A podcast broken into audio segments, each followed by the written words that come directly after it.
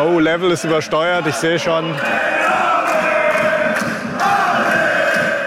Ja, Nick, äh, ist schon okay. FC Köln-Fan, dann kommen wir hier ins Bild. Wirst mir jetzt dieses Jahr noch oft genug die Nase lang machen mit deinem Europa-Liga oder was ihr da spielt. Ich gönn's euch ja, ihr habt ja lang genug gelitten. Aber ich erwarte schon, dass dann hier wenigstens ein Kölner Patriot im FC Köln-T-Shirt dann auch. Trikot kaufen. Sonst kannst du dich nicht hier länger entziehen, da hier auf. Ja, ich glaube, ich passe auch hier farblich besser ins Studio als du mit deinem blauen Ja, Schalke-Trikot. Nö, ich finde, das ist ein guter Kontrast. Ja. Und hin und wieder muss man Notfalls ist es hier. ein Kontrast. Wir lassen jetzt einfach öfters mal hier so ein paar Schalke-Gesänge als Intro laufen, damit den Leuten hier klar ist, hier geht's nicht in Dass Richtung nicht, wenn nicht hier äh, Weder FC Köln Bayern-Fans sind mit noch Bayern München noch sonst Weiß, was. Rot und Blau. Ja.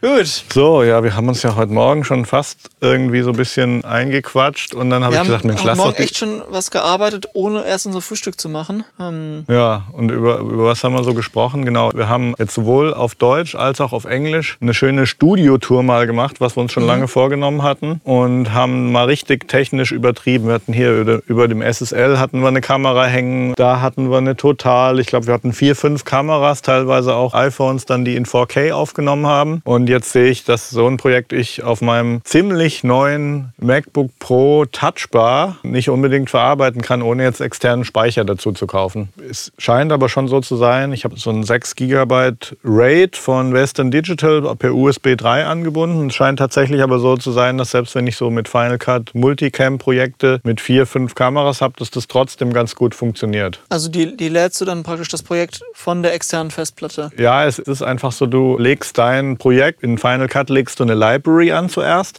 Das ist quasi dein, dein Fa- Pool mit den Files. Und da sammelst du erstmal alle Medien, die du brauchst. Und dann ist es ja so, dass wir hier vier oder fünf Kameras hatten. Jetzt nicht bei unserem Podcast Früh Studio Frühstück haben wir jetzt einfach zwei iPhones laufen, klar. Und da holen wir uns das Video einfach von Facebook Live, laden wir es runter, nachdem, wenn wir es dann noch auf YouTube stellen. Aber jetzt bei unserer Studiotour, die wir jetzt gemacht haben, da wollen wir natürlich auch auf volle Qualität gehen. Und wir hatten auch eine Handkamera, die, die kennen. die kennen genau wirklich sehr, sehr schöne Bilder. Und dann ist es halt so, du legst eine Library an in Final Cut Pro und dann sammelst du erstmal deine Videofiles und dann machst du mir ja immer noch so ein Audio, was dann unsere Funkmikros eben aufnimmt und da gehst du dann nochmal richtig in Production und hast einen Channel Strip für unsere Stimmen und dann hat mir jetzt bei den englischen Studio Tour hat mir ja die Mara Kim, die jetzt auch zwei Tage hier zu Gast war, die hatte dann noch ein Handmikro und du sammelst also erstmal die ganzen Files und dann gibt es ein, halt eine sehr geile Funktion. Du wählst dann die alle an, gehst dann auf Neu oder New und erstellst dann aus all den Files, die ja alle quasi parallel auf einer Timeline laufen, sehr vergleichbar mit Spuren in Logic oder so,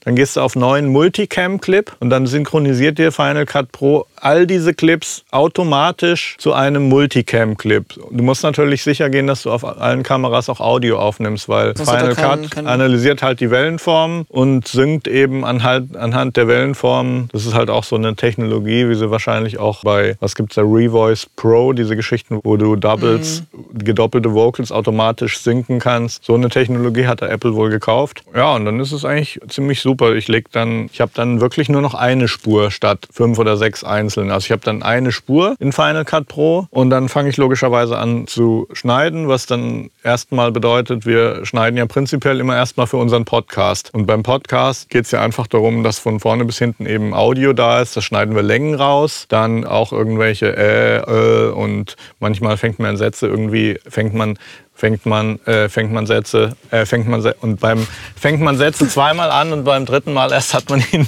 komplett gesagt Genau. und dann schneidest du halt den Müll vorne weg, damit das schön alles flüssig und kontinuierlich läuft, weil es geht letztlich einfach darum, dass die Leute, die den Podcast hören, einfach pure Content-Info bekommen und unser Gestotter ist ja für die völlig uninteressant. Das ist der erste Schritt. Da wird also erstmal quasi der Podcast geschnitten. Das führt dann natürlich bei Video dazu, dass du dann in der Bewegung eben auch so Schnitte hast, weil wenn ich dann hier, was ich so gerne gern mache, so mich dann hier so rumdrehe beim Video mitten im Satz und dann ist halt so eine Pause oder so ein Äh drin, dann hast du halt im Video auch eben einen Sprung. Aber bei unserer Studiotour ist es dann eben so, da siehst du dann ja auch nicht immer den, der jetzt da gerade spricht. Und dadurch, dass wir dann wirklich vier verschiedene Kamerawinkel haben, ist es dann so, wenn der Audio-Mix fertig geschnitten ist, also ich habe eine volle Kontinuität, wo wirklich von vorne bis hinten dann gelabert wird mit guter Info, gibt es eine Funktion Detach Audio, dann trenne ich Video und Audio voneinander, was dann einfach heißt, dass ich mir dann einen beliebigen Videoclip nehmen kann und einfach verlängern. Also das funktioniert dann so, ich gehe jetzt einfach mal wirklich ins Detail, dass du dann innerhalb dieser einen Spur nehme ich mir dann ein Videofragment und dann gibt es die Funktion Lift from Storyline und dann wird das so an eine Spur höher gesetzt und hängt dann nicht mehr fest in der Storyline drin und dann kann ich den linken und den rechten Rand verändern und kann dann über diese hektischen Schnitte, die wir haben, eben dann irgendwelche Geschichten machen. Also bei dem deutschen Video, das ist jetzt auf YouTube noch nicht online, das habe ich aber halt schon fertig. Dann haben wir halt so wirklich super, ich habe so eine Kamerafahrt dann über den Focusrite Red Kompressor und die habe ich dann eben noch in Zeitlupe gemacht, sodass halt dann, wenn wir über diesen Kompressor reden, halt dann so ein Zeitlupenschwenk über diesen Kompressor mhm. kommt. Oder ich zoome auch mal rein. Da hinten haben wir nur eine Studer Revox Anlage. Da bin ich halt dann in die VU-Meter reingezoomt, habe die Farben noch schärfer gemacht und im Video geht es dann einfach darum, auch bildmäßig noch eine Story zu erzählen. Und das macht total Spaß. Und dann hast du halt diese einzelnen Snippets und du kannst halt für jedes Snippet einzeln einstellen, welche Kameraperspektive gezeigt wird. Und ich habe dann eben mein MacBook vor mir und dann habe ich da drüber, das mache ich bei mir zu Hause, sitze ich gemütlich auf dem Sofa, da drüber habe ich dann eben noch einen größeren Screen, genau den gleichen, den wir hier auch haben. Und dann habe ich in der einen Hälfte vom Bildschirm mein finales Bild, was ich schneide und in der anderen habe ich die Multicam-Winkel, die verschiedenen. Da habe ich also alle Kameras, die wir aufgenommen haben, parallel zueinander. Und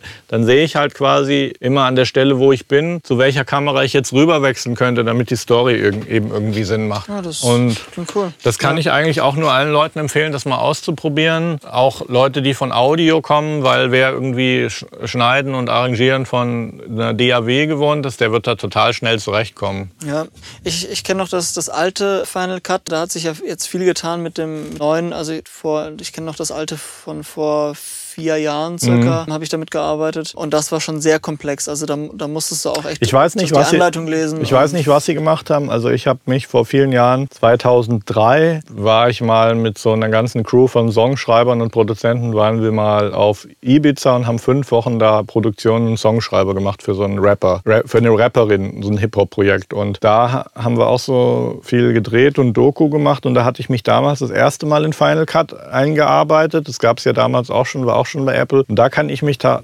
tatsächlich erinnern, dass es wirklich so war, dass ich nach drei Monaten so das Gefühl hatte, ich hätte gerade mal so an der Oberfläche gekratzt. Und dann habe ich mich eine Weile nicht damit beschäftigt, habe dann auch so Videosachen eher dann mal mit iMovie gemacht oder irgendwie in QuickTime schnell geschnitten. Aber ich muss jetzt sagen, mit der jetzt neuen Version, also das ist wirklich, macht wirklich sehr viel Spaß, auch dann so Effekte und Filter dazu zu fügen. Und dann, ich habe mich dann schon auch, bevor wir jetzt hier angefangen haben, Video zu drehen, habe ich mich auch mal intensiv intensiv beschäftigt, was so die filmische Sprache ist, die eben so bei Vlogging und so verwendet wird. Und es ist da, wird da halt auch nichts verwendet, was irgendwie fancy ist, weil das ist ja so ein Doku-Style. Und es hat, also wenn du es dann zum ersten Mal dir klar machst, wie so Sachen geschnitten sind, dann fällt dir halt auf, es wird halt total hart geschnitten. Also zum Beispiel Casey Neistat kann ich nur empfehlen, seinen Channel auf YouTube. Das ist so einer, der hat über Jahre so einen Daily-Vlog gemacht. Also der hat wirklich, das ist ein Filmemacher, der war schon vor YouTube ein bekannter Filmemacher und hat hat Preise gewonnen in Cannes und so weiter. Und er ist halt dann voll independent auf YouTube gegangen hat einfach sein Leben dokumentiert auf YouTube. Da ist es halt auch so, dass diese harten Schnitte, dass man die von Social Media eben schon total gewohnt ist. Also wie gesagt, es ist halt auch so, ich kann mich erinnern, dass ich dann in früheren Zeiten, wenn ich mal ein Video geschnitten habe, dass man sich unheimlich einen Kopf gemacht hat über irgendwelche fancy Fades und Übergänge und Effekte und so. Und das ist halt wirklich hier, wenn wir was schneiden, ein totaler Doku-Style. Da soll also ja auch nichts verfälscht werden oder so, sondern sondern man, will einfach die Info ein, kompakter genau, machen. Genau. Und das sind dann einfach harte Schnitte und die Leute sind es auch von YouTube schon total gewohnt, dass eben dann auch die Bewegungen Sprünge machen oder so. Also von daher, das ist eigentlich nur auf den Nutzen für den Hörer oder Viewer eben auf YouTube zugeschnitten, dass einfach die Info pur rüberkommen muss. Ja, und, und generell, die Videos sind ja dann trotzdem, haben ja schon trotzdem eine gewisse Länge, auch schon geschnitten. Und das ist dann einfach notwendig, dass da kann, hat man keine Zeit für noch irgendwelche Übergänge und fancy Zeug. 30 Prozent kürzen geht eigentlich dann immer. Heute ja. sind wir erstaunlich flüssig am Start. Ich habe eine Message bekommen von einem jungen Mann, der jetzt so gerade anfängt mit einem aktuellen MacBook irgendwie Hip-Hop zu produzieren. Mhm. Und das fand ich eigentlich eine ganz interessante Frage. Der hat gesagt, er hat sich auch Logic Pro X, Pro 10, wie auch immer geholt und wollte mal wissen, so was kann er denn jetzt nicht machen, weil er eben noch keine zusätzlichen Plugins hat und was braucht man und was würde man so empfehlen. Und das finde ich natürlich super und sehr nett darauf festgelegt, dass er jetzt unser Buch kaufen will und unser Package mit den Templates und er wollte halt jetzt mal so eine Info haben und da habe ich mir dann halt mal Gedanken gemacht und habe ihm auch gesagt, dass das ein gutes Thema ist hier, dass wir beim Breakfast eben mal besprechen können. Und ich sage jetzt gleich vorweg, dass es uns völlig fern liegt, hier in diesem Studiofrühstück irgendetwas von irgendeinem Hersteller jemand anzudrehen oder zu Auf verkaufen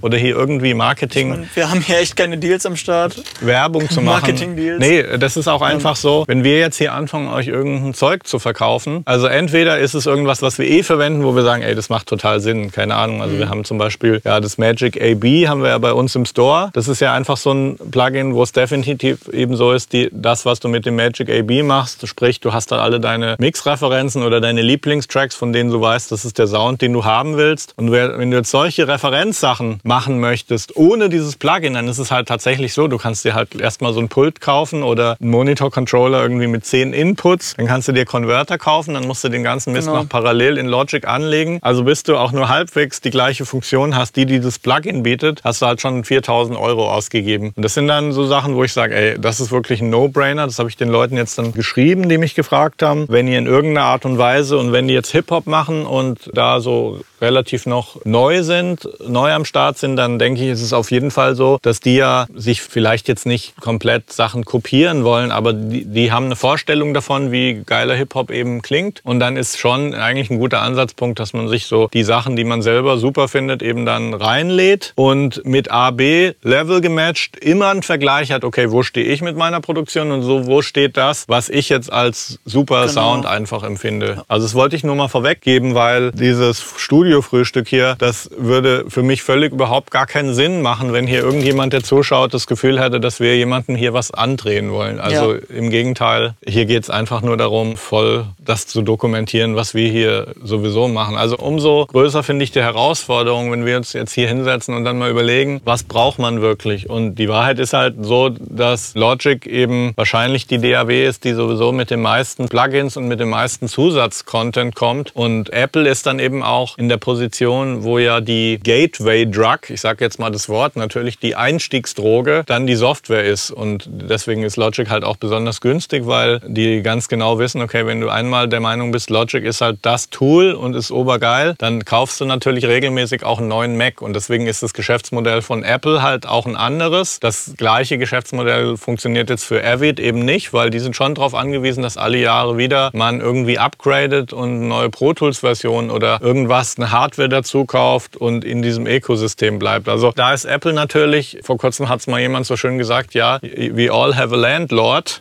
in dem Business, was wir machen, also ja. ein Hüter über uns und unser Landlord jetzt, wenn wir Facebook Live sind, ist halt Facebook. Und wenn Facebook jetzt plötzlich morgen irgendwie irgendwas ändert, die Regeln oder sagt, wir schaffen jetzt live ab, dann klar, dann haben wir andere Plattformen, mit denen wir arbeiten können. Ja, aber man, man, man gibt, sich immer in so eine Abhängigkeit und das ist mit, mit Apple irgendwo auch so, wenn man, wenn man sagt, okay, Logic ist meine DAW und ich habe jetzt zehn Jahre mit Logic gearbeitet. und du wirst lachen. Facebook, was ist jetzt logischerweise der Landlord? Facebook hat auch einen Landlord und der Landlord von Facebook ist iOS und Android. Das heißt, wenn Android und iOS, was nicht passiert, wenn die jetzt plötzlich sagen würden, ja, aus irgendwelchen rechtlichen Gründen approven wir die Facebook-App nicht mehr.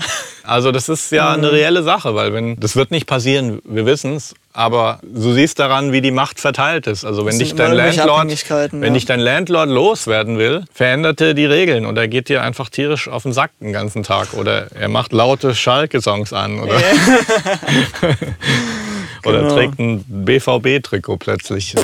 Oh nein, Gott bewahre. Also, Ja, so, jetzt aber- sind wir schon wieder, aber Ähm, zu, zu deinem, also Logic liefert echt viel mit und wir haben auch hier Sachen gekriegt, die ausschließlich mit Logic-Plugins produziert worden Ja. sind und die echt gut waren. Also ich würde so, fast sogar so weit gehen, dass man, dass ich sagen würde, brauchen tut man eigentlich keine externen Plugins für Produktion, weil mit den Sachen, die mit Logic mitkommen, hat man echt super viele Möglichkeiten, seinen Sound zu gestalten Mhm. und was zu produzieren. Alles weitere Sound Libraries und so, das sind Extras, wenn man halt dann Ja, Logic kommt ja auch schon mit viel Sounds einfach. Also der hat Fall. ja eine komplette Palette an Synths oder so. Und auch in der Hinsicht sind die eigentlich schon, du kannst, hast alles an Orchesterinstrumenten. Also die Palette ist eigentlich wirklich sehr, sehr vollständig. Und, und ich würde sagen, wenn man es jetzt ganz objektiv für Newcomer sieht, ist es halt nicht so, dass man jetzt 300 Prozent mehr hat, wenn man sich irgendein Package von einem anderen Hersteller jetzt noch dazu kauft. Ich, es gibt natürlich schon so spezielle Sachen. Ich würde aber sagen, dass man immer auf den Moment warten sollte, wo dann irgendwie ein Bedarf entsteht. Also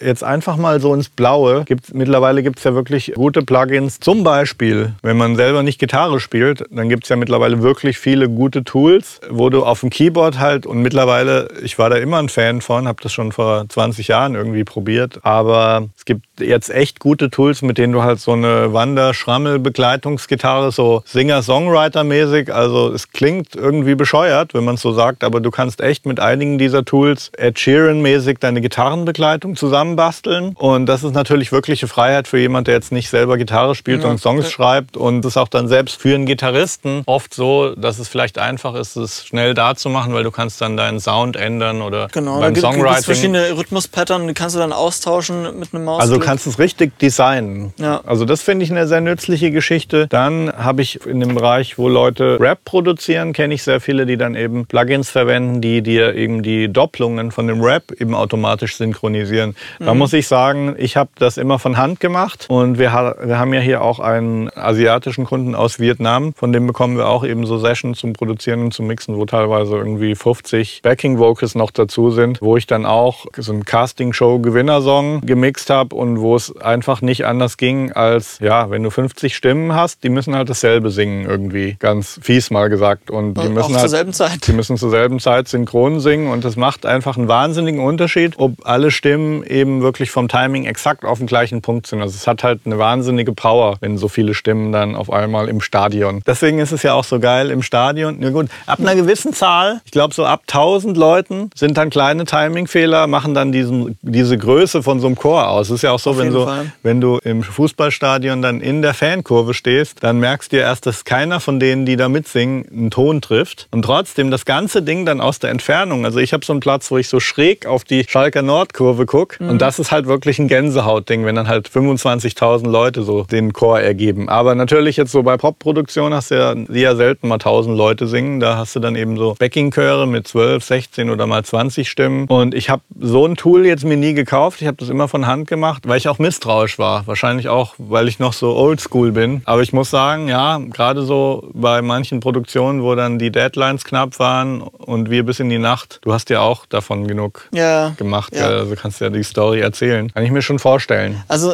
ich, ich würde sagen, mal, wenn man sehr ins Detail gehen will und sehr penibel da auch arbeiten will und auch der, der Song das rechtfertigt, dass man da wirklich Zeit und Arbeit investiert, dann ist das Manuelle schon irgendwie noch ein bisschen ein Stück weit besser, würde ich sagen. Aber ganz ehrlich, um einfach mal Bin da, ich würde da jetzt fast 20, sogar... 30 äh, Ja. Vocals zu synchronisieren, einfach mal, weil die einfach komplett all over Mhm. the place sind. Ja. Wir haben ja dann eigentlich schon definitiv gesagt, und ich nenne jetzt nicht die Software, die man dann da kaufen würde, weil da gibt es verschiedene, aber wir hatten ja dann schon gesagt, oh, wenn so ein Job jetzt nochmal kommt, dann kaufen wir aber das Ding. Also der Vorschlag prinzipiell, was so zusätzliche Plugins betrifft, wäre eigentlich jetzt nicht pauschal von vornherein so rauszugehen und zu sagen, oh, ich habe eine Wanne Geld und jetzt kaufe ich mal so alles, was irgendwie cool klingt, weil dann arbeitet, dann lässt man sich unterbewusst natürlich von dem, was man so gehört hat, beeinflussen und kauft dann erstmal alles, was man so findet, was man gehört hat, was gut ist. Ich würde eher sagen, dann, wenn ihr schon Geld ausgeben wollt, dann haltet es mal im Hintergrund das Geld und wartet, bis dann eine konkrete Situation kommt, wo ihr sagt, hm, da wäre jetzt das und das jetzt wirklich nützlich. Oder wenn ihr irgendwie einen Sound sucht und ihr seid die komplette Logic Library durchgegangen und ihr findet einfach nicht das, was ihr, was ihr braucht oder Ja. was ihr wollt, dann kann man mal überlegen, Ja, vielleicht also so, geht, so ging es mir halt definitiv bei den Gitarren und und da habe ich auch die ja. Evolution über die Jahre eben auch kennengelernt und das Zeug ist halt jetzt unglaublich gut geworden. Da gibt es auch eine ganze Menge Firmen und da macht es dann auch teilweise Spaß, auch so ein bisschen zu suchen, sich zu erkundigen und heute Morgen haben wir auch über das Thema Fachmagazine und so gesprochen. Das ist natürlich so ein Ding, wo dann Fachmagazine, teilweise Printmagazine schon gezielt auch mal so einen Vergleichstest bringen für eine bestimmte Kategorie von Plugins, während wenn du halt auf YouTube oder Facebook oder so gehst, ja, dann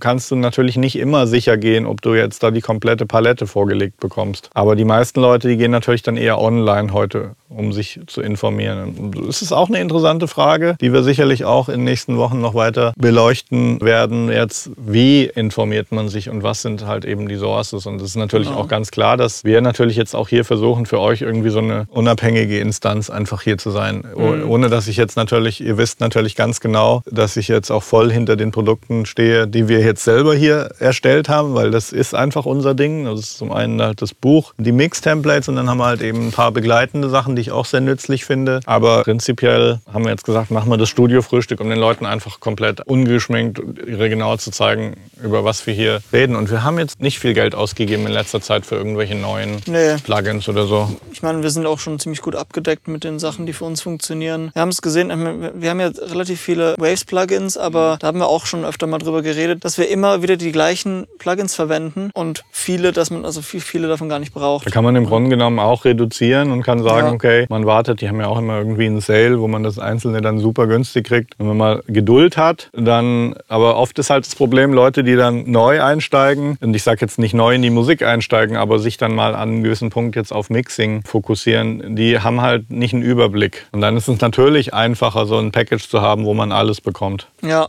früher hatte Waves, glaube ich, auch 30 Tage Demo oder so. Version. Gibt's nicht mehr? Gibt, das gibt's nicht mehr. Das haben sie nee. jetzt, glaube ich, auf eine Woche oder so reduziert, also stark reduziert, das Demo-Ding. Ja. Und also ich muss sagen, eine Woche ist schon echt knapp, um sich da durch alle Plugins durchzuarbeiten. Mhm. Also da musst du dann wirklich auch deine Woche blocken und dann sagen, okay, mhm. ich gehe jetzt hier mal die ganzen Waves-Plugins durch. Also eigentlich sind es ja dann irgendwie die Klassiker, die wir verwenden. Bei, ich meine, wir haben vieles auch durch Logic abgedeckt. Der Linear-Face-EQ, der ja. ist sehr nützlich. Bei Waves, klar hat man sich so an die Pultex und den Fairchild gewöhnt. Das heißt ja dieses Jack Puig Package ja. und so. Dann die CLA-Sachen sind gut und das SSL-Package ist sehr gut. Und das, also die CLA-Kompressoren, also sprich das, was wir hier auch als Hardware haben, das ist auch als Plugins eben von mhm. Waves sehr gut. Und dann kann ich aber eigentlich mit einem Atemzug sagen, dass Slate eben dann ein Abo-Modell hat, wo du für ungefähr 20 Euro im Monat auch eigentlich genau die Emulationen bekommst, die ich jetzt gerade genannt habe. Also vielleicht jetzt nicht genau den Fairchild und Pultec hat jetzt Slate nicht, aber ich bin sicher, das wird auch noch kommen. Der ja. hat aber wiederum andere Sachen. Der hat gute Reverbs und auch so Console-Emulation. Die ja, decken die gleichen. Auch, auch Mastering-Sachen. Und da ist es halt so, da kannst du, das kannst du halt mal, ich weiß nicht, wie es da mit Trial ist, aber das kannst du tatsächlich Monat für Monat. Also da kannst mhm. du halt mal ein Abo machen für 20 Euro oder machst es für zwei Monate. Da sparst du aber jetzt kein Geld, wenn du selektierst, sondern es ist halt, wenn du mit dem happy bist, dann zahlst du halt die 20 Euro im Monat, was natürlich dann im Jahr auch 240 sind, aber es ist schon ein sehr, sehr verlockendes Angebot. Ich meine, bei Autos klar. hat sich Leasing auch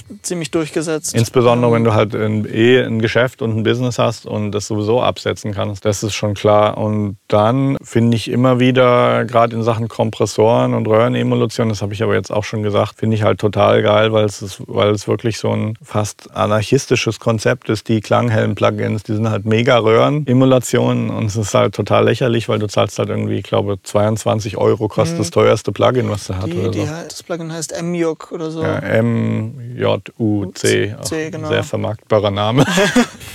ich denke immer ja. an Michael Jackson, wenn ich das in den Namen genau. sehe. Die Reihe ist ja unendlich. Also ich hatte hier auch mal so ein Not for Resale ein Jahr Softtube Package. Mhm. Die hatten halt, na, ich weiß nicht, sind das Pultex? Die hatten diese Pultec-Versionen von TubeTech, diese blauen, und die haben auch sehr ähnlich geklungen wie jetzt die anderen Pultec-Emulationen. Und die haben ja natürlich auch diese Console One, die SSL emuliert. Also letztlich ist es eigentlich so, dass es dann so die Klassiker fast von allen irgendwie gibt gibt. Und wer jetzt dann nicht mit Solid State Logic einen Deal gemacht hat, der nennt es dann halt The British Console oder The British Modern und The British Vintage. Vintage ist dann halt Neve, Modern ist halt dann SSL und so machen die alle irgendwie mehr oder weniger das Gleiche. Universal Audio hat dann auch wieder ihr eigenes Modell. Die sind natürlich auch super beliebt, haben wir jetzt auch gerade die Tage drüber Fall. gesprochen, weil Universal Audio hat natürlich einfach eine Wahnsinnsmarke vom Namen her, weil jeder weiß mittlerweile, das war halt schon geschickt, dass dann irgendwie quasi die Kinder oder Erben von dem, der halt diese ganze, ganzen klassischen Kompressoren erfunden hat, dass die halt gesagt haben, okay, wir erwecken das Business oder dieses alte, Diese alte Marke im Prinzip. alte Marke erwecken wir wieder neu zu neuem Leben und die haben ja dann auch mit den analogen Klassikern angefangen. Das fanden natürlich auch total alle Leute geil und es hatte auch voll die Credibility von den ganzen älteren Engineers. Und Klar, dann wenn du natürlich dann als Marke, die schon die analogen Sachen gemacht hat, dann auch noch Plugins davon rausbringst, Mhm, ja. äh, hat das eine ganz andere Glaubwürdigkeit. Die sind dann halt voll in die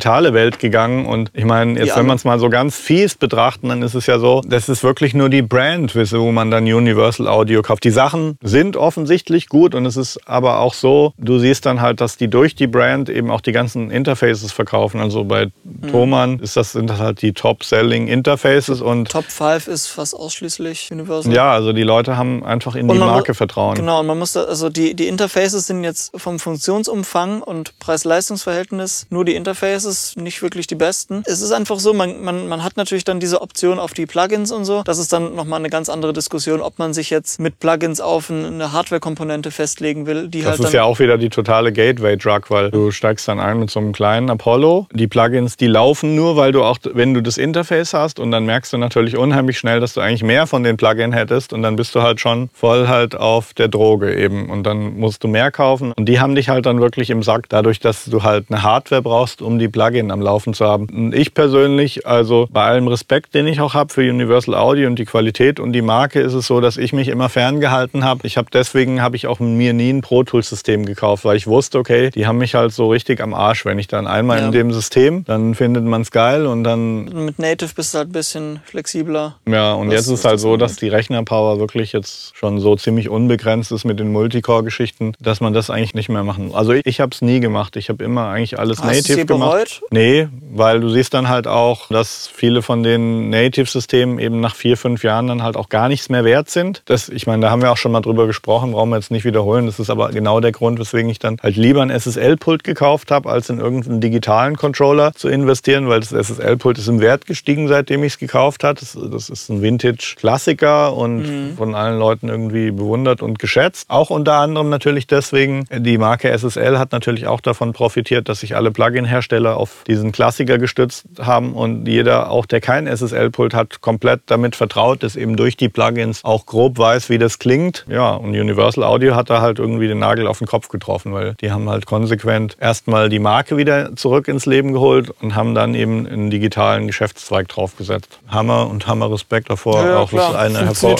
absolut hervorragende Marketingleistung. Also als so Tech-Nerd kann man dann natürlich auch mal einfach die Sache sehr nüchtern sehen und Ja. sagen, okay, die Auswahl an Audio-Interfaces auf dem Markt ist ja fast unendlich groß. Und man braucht als Einsteiger jetzt kein Apollo-Interface und die Universal-Plugins, um gute Musik zu machen. Also da kann man sich das Investment. Da kannst du halt dann auch in einen schnelleren Rechner investieren oder, Ja, oder- in Room Treatment oder was auch immer. Ja, Was das wäre dann eigentlich so fast die nächste Frage. Jetzt weg von der DAW, das machen wir dann vielleicht morgen mal. Genau. Dass wir dann mal sagen, okay, was wäre denn jetzt, wenn einer generell sich ein Homestudio bauen will? Was sind da die empfehlenswerten Sachen? Ich kann es euch echt nur sagen, Leute, da wenn ich auf YouTube gehe, ich bin einfach müde, in jedem einzelnen Video einfach voll zu sehen, wer von wem bezahlt wurde und wer jetzt behauptet, dass dieses und jenes Produkt halt das wäre, was man auf jeden Fall braucht. Und so, und wenn du dann wirklich mal eine Featureliste machst und die Sachen vergleichst, die auf dem Markt sind, dann ist halt alles schon ziemlich ähnlich und dann gibt's halt aber einfach in der Wahrnehmung Brands, die halt Premium sind und dann gibt's Brands, na, da sagt man, hm, hm. und zum Beispiel, wo haben wir das Ding? Nee, nur du hast in deinem Rack halt so irgendwie so einen 8-Kanal Behringer Konverter, der Second Generation ADA 8200 und den hatten wir irgendwie noch für über 300 gekauft. Das ist der Nachfolger von dem beliebten ADA 8000, der jahrelang für 200 Euro erhältlich war, auch sehr beliebt war. Da muss man wirklich sagen, die haben das Ding dann einfach konsequent überarbeitet aufgrund des Kundenfeedbacks, was sie auch hatten. Die haben jetzt den Preis halbiert im Vergleich zu dem, was wir gezahlt haben. Und dann kriegst du halt so einen 8-Kanal Mic Pre mit Converter, in, also AD und DA in beide Richtungen. Kriegst du, glaube ich, bei Thomann für 170 Euro oder so. Vielleicht, wenn du mal Glück hast, B-Ware für 160 Euro. Und das ist halt ein unglaublicher Gegenwert. Und da reicht halt dann auch irgendwie so ein ADAT Optical, eine PCI-Karte ja. oder auch ein Anschluss als Erweiterung an. Du hast es jetzt hier als Erweiterung von einem Focusrite, könntest genau. da theoretisch irgendwie eine Band mit 24 Signalen aufnehmen. Und das sind halt so Sachen. Behringer ist halt so traditionell, wird das schon von allen Leuten irgendwie gesmashed, obwohl jeder in seinem Rack irgendwie Behringer Geschichten hat und die Sachen dann halt auch ultra, ultra günstig sind, weil halt die in solchen Stückzahlen produzieren, dass sie da in China halt die mega Deals rausholen können. Genau. Und wenn du, wenn du einfach nur zum Beispiel acht Preamps brauchst und einen ADAT-Konverter, warum dann mehrere hundert ausgeben? Oder, ja, oder, oder du bist ja woanders Tausende. schnell bei zweieinhalbtausend für so ein ähm, edles High-End-Interface. Ja. Das ist dann nochmal eine andere Sache mit AB-Vergleich von den beiden, ob man jetzt wirklich einen Unterschied hört mit Klang und so. Ja, also da gab es jahrelang äh, so ein Thread auf Gearsluts, wo so ein High-End-Konverter mit dem Behringer, mit dem alten noch verglichen wurde. Und mhm. der alte hatte wirklich seine Schwächen. Ich hatte da auch zwei von, weil die halt immer easy sind für irgendwelche Sachen, wo man schnell noch extra was anschließen will, extra Inputs und so. Und die alten waren halt so, dass die relativ schnell die Kondensatoren von den Netzteilen schwach wurden. Die waren wohl von der Qualität nicht so hoch und dann hat das Ding halt irgendwie angefangen zu brummen. Nicht im Neuzustand, aber nach einem Jahr, zwei ging das dann schnell los. Und die Mic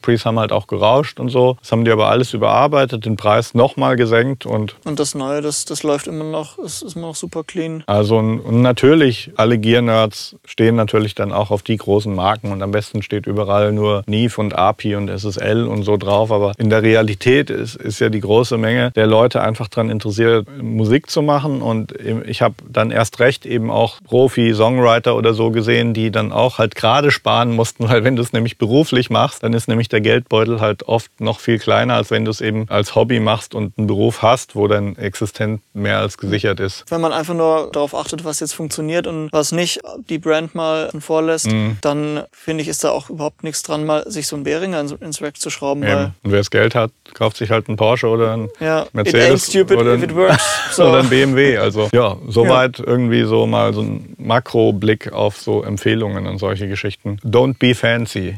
Ja. Einer meiner Lieblingssprüche. Gut. Gut, ja. Ja, wir haben viel, viel Arbeit auf dem Tisch. Wir haben jetzt Mixing, Mastering. auch so einen richtigen Projektplan von unserem Albumprojekt, weil der Produzent will nächste Woche fertig sein, auch gleichzeitig aber jetzt noch in Urlaub fahren. Und äh, der Klassiker. Der hat sich jetzt mal überlegt, jetzt müssen wir mal einen Plan machen. Eine Woche vor Release einen Plan, ja. Das wird dann so Richtung Nachtschicht laufen und so, aber kriegen wir gut hin. Wir sind ja eigentlich schon gut am Start. Und dann, ja, haben wir also viele Nachfolgeprojekte. Es ist genau. wirklich echt geil, dass so alle Leute Leute, für die wir gemastert und gemixt haben, dass die dann auch gleich sagen, haltet schon mal Platz frei, ich habe schon wieder zwei neue Tracks und mhm. das kommt noch, noch, noch ein Album und noch eine EP und so. Macht Spaß, genau, gutes Feedback zu bekommen. Deswegen machen wir jetzt auch weiter. Genau. Äh, ich werde auch dann irgendwie noch was essen, aber wir schauen uns jetzt erstmal diesen Plan von dem Album an, damit wir wissen, wo wir da weitermachen. Genau. Gut, dann klar. machen wir wieder die Schalke-Ding an und lauter. Okay. Tschüss. FC Schalke, ole, ole.